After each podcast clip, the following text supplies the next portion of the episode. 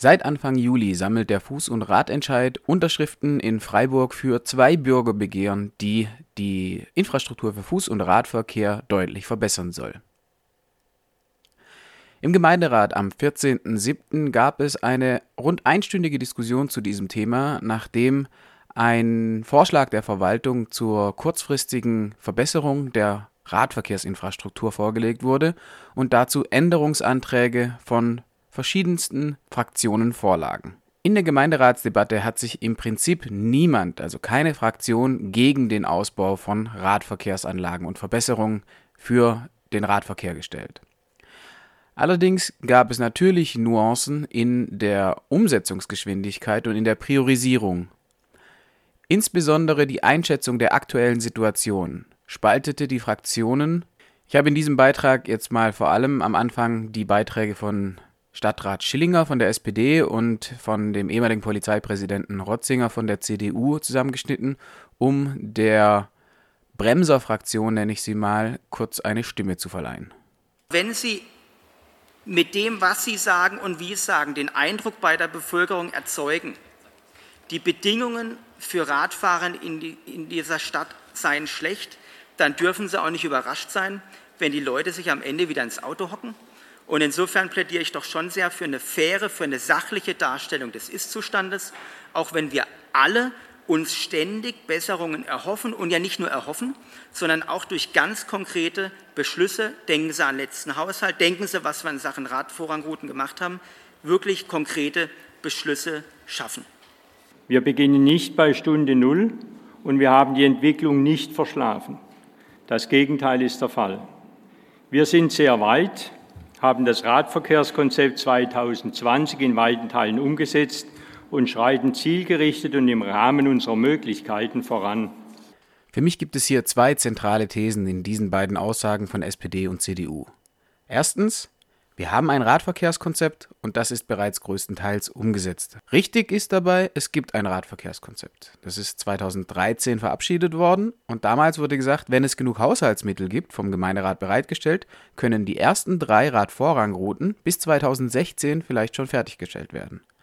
Wer in Freiburg unterwegs ist, weiß, dass der FR1, FR2 und FR3 in Teilen umgesetzt sind. Wir haben jetzt 2020, also vier Jahre später. Der FR1 hat immer noch Engstellen, wie zum Beispiel auf Höhe des Ganterknotens. Die Kreuzung mit der Fabrikstraße ist nicht umgesetzt worden, also ist nicht verbessert worden. Dort kreuzt immer noch sehr gefährlich Autoverkehr und massenweise Radfahrer. Beim FR2 wurde beschlossen, einen Bebauungsplan aufzustellen, um diese Umfahrung des Klinikgeländes an der Kilianstraße endlich abzubauen Bauen abzuschaffen. Von der nördlichen Weiterführung hinter dem Güterbahnhofareal sind wir sehr weit entfernt. Gefühlt wird sich dort erstmal nichts bewegen, weil unklar ist, was mit dem B3-Umbau im Norden in Zähringen passieren soll. Also weit entfernt von umgesetzt. Und auch der FR3, der sich entlang der Eschholzstraße bewegt, ist nicht auf dem Standard einer Radvorrangroute. Dort wird jetzt gerade wieder gebaut. Dort wurde beschlossen, einen Bebauungsplan aufzustellen, aber die Umsetzung wird sich dort mindestens noch bis 2022 ziehen. Mit dem Umbau der Waldkircher Straße kann man wohl erst damit rechnen, dass bis 2023 man dann ungefähr an der Hornusstraße angekommen ist. Aber es ist auch weiterhin unklar, wie, dieser, wie diese Radvorrangroute zum Beispiel an den Radschnellweg angebunden werden soll. Beim Beschluss des Radverkehrskonzepts wurde in Aussicht gestellt, dass die drei Pilotrouten des Radverkehrskonzepts 2020 drei Jahre später umgesetzt sind. Wir sind jetzt vier Jahre hinten dran, die drei Routen sind noch nicht umgesetzt. Und im August oder September 2019 hat die Stadtverwaltung selbst eine Pressemitteilung herausgegeben, in der sie sagt, also Ende 2019 sind 40 Prozent davon umgesetzt oder im Bau. Wenn also Stadtrat Rotzinger hier sagt, wir haben ein Radverkehrskonzept, das in größten Teilen umgesetzt, dann ist es eine arge Verzerrung der Wirklichkeit. Über den allgemeinen Zustand der Radverkehrsanlagen in Freiburg lässt sich natürlich vortrefflich streiten. Wir haben hier sicherlich Anlagen, die sind sehr gut umgesetzt worden. Zum Beispiel die Lösung im Rottegring halte ich für eine recht gute Lösung, vor allem wenn man sich äh, anguckt, was dort vorher an Verkehr floss. Es gibt aber auch zahlreiche Straßen, die nicht der Empfehlung für Radverkehrsanlagen der ERA entsprechen. Und diese Empfehlung für Radverkehrsanlagen, die wurde zuletzt 2010 überarbeitet.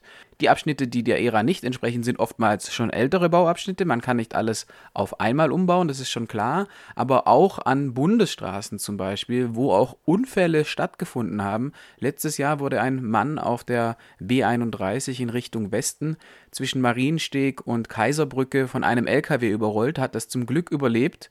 Und auf dieser Strecke löst sich der Radfahrstreifen einfach in Luft auf und der Kommentar aus der Stadtverwaltung zu diesem Unfall ist dann, ja, der Radfahrer muss sich da leider dem fließenden Verkehr unterordnen, weil es ist kein Platz für Radverkehrsanlagen. Wenn wir uns diesen Querschnitt angucken, dann gibt es dort vier Kfz-Spuren plus eine Parkspur und dann ist es einfach nur sehr schwer vermittelbar, wenn man da aus der Stadtverwaltung hört, hier gibt es keinen Platz für eine Radverkehrsanlage. Es gibt auch zahlreiche Neubauprojekte, wo man höchstens am absoluten Mindeststandard der Ära sich bewegt. Wenn wir uns zum Beispiel angucken, wie jetzt am neuen Stadion die Brücke über die Zufahrt zum Stadion von der Padua-Allee gebaut wurde und sieht, dass sie 2,5 Meter breit ist.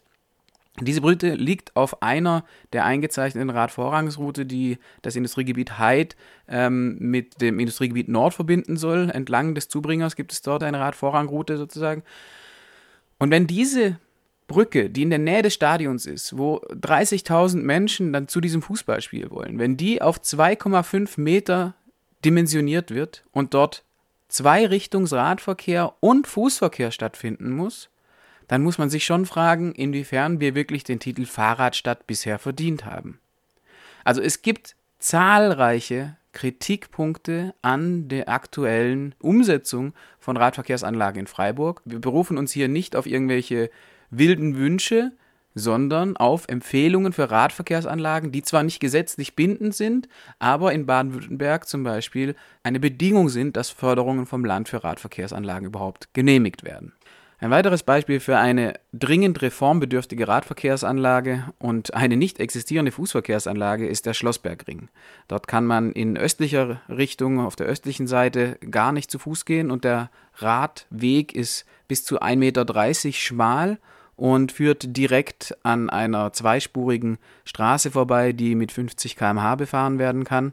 Da ist dringender Handlungsbedarf gegeben. Die Stadtverwaltung hat auch angekündigt, in ihrem Konzept dort äh, etwas zu verändern, auch baulich daran zu gehen. Und die große Debatte ist jetzt äh, politisch, wollen wir dort einen Radfahrstreifen, der eben wieder den Mindeststandards grob entspricht, oder wollen wir einen Umbau, einen zukunftsweisenden Umbau des Schlossbergrings? Der Fuß- und Radentscheid schlägt hier vor, den Kfz-Verkehr auf den beiden westlichen Spuren zu bündeln und die beiden östlichen Fahrstreifen komplett im Fuß- und Radverkehr zuzuschlagen. Dagegen regt sich expliziter Widerstand in Reihen der CDU und bei den Freien Wählern. Wir sind grundsätzlich dagegen, den Individualverkehr auf Durchgangsstraßen zu behindern oder zu beschränken. Deshalb muss der Schlossbergring als überörtlich genutzte Verkehrsachse von Ost nach Nord für Fahrzeuge vierstreifig bleiben. Handwerk und Handel tragen zu einem Großteil unseres Steueraufkommens bei. Dafür werden sie bei der Ausübung ihrer Arbeit durch die autofeindliche Haltung auch in diesem Gremium tatsächlich behindert. Die Rechnung aber zahlt der bestellende oder kaufende Bürger. Noch ein Wort zum Punkt 2 der interfraktionellen Anfrage. Schlossbergring, Leopoldring, Friedrichring und vor allem Berliner Allee sind wichtige Rettungswege für Feuerwehr und Rettungsdienste. Diese einspurig zu machen, würde für die genannten Dienste eine deutliche Verzögerung darstellen, zu ihren Einsatzorten bzw. zurück zu gelangen. Wir bitten darum, sowohl die Feuerwehr als auch die Rettungsdienste zu den Vorschlägen des Antrages zu hören, die Rettungsfahrzeuge auf die entstehenden Fahrradspuren zu verweisen, wie dieses neuer, neuerdings formuliert wird, empfinden wir als unsäglich. Vielen Dank. Zunächst einmal ist festzuhalten, dass äh, Fahrradverkehr und auch Fußverkehr im äh, Weltbild der CDU nicht als Individualverkehr gilt, denn äh, der würde ja durch eine solche Maßnahme nicht behindert, sondern erst ermöglicht bzw. erstmal sicher ermöglicht. Frau Schremp sagt, dass hier die armen ähm, Häuslebauer jetzt die Rechnung bezahlen, wenn die Handwerker dort nicht mehr gut parken können. Aus unserer Sicht zahlen gerade alle die Rechnung für unsichere Verkehrsverhältnisse, wenn Lieferdienste und Handwerker unerlaubterweise parken. Dadurch entstehen gefährliche Verkehrssituationen, die laut der Straßenverkehrsordnung geahndet werden müssen, in Freiburg teilweise toleriert werden. Den Beitrag zur Tolerierung des Gehwegparkens verlinke ich in diesem Beitrag. Also die Rechnung zahlen hier die Bürgerinnen und Bürger, die Fuß- und Radfahrerinnen, weil sie nicht sicher in der Stadt unterwegs sein können. Für uns geht ganz klar das Primat der Sicherheit im Fuß- und Radverkehr und nicht das Primat der Häuslebauer, die eine günstigere Rechnung von den Handwerkern kriegen wollen. Zum Thema Rettungswege. Ich habe mir tatsächlich die Mühe gemacht und gestern mit dem Malteser Rettungsdienst gesprochen und von deren Seite gibt es jetzt keine prinzipiellen Einwände gegen die vorgeschlagene Lösung am Schlossbergring, die beiden östlichen Fahrstreifen äh, in einen Fuß- und Radweg umzuwandeln.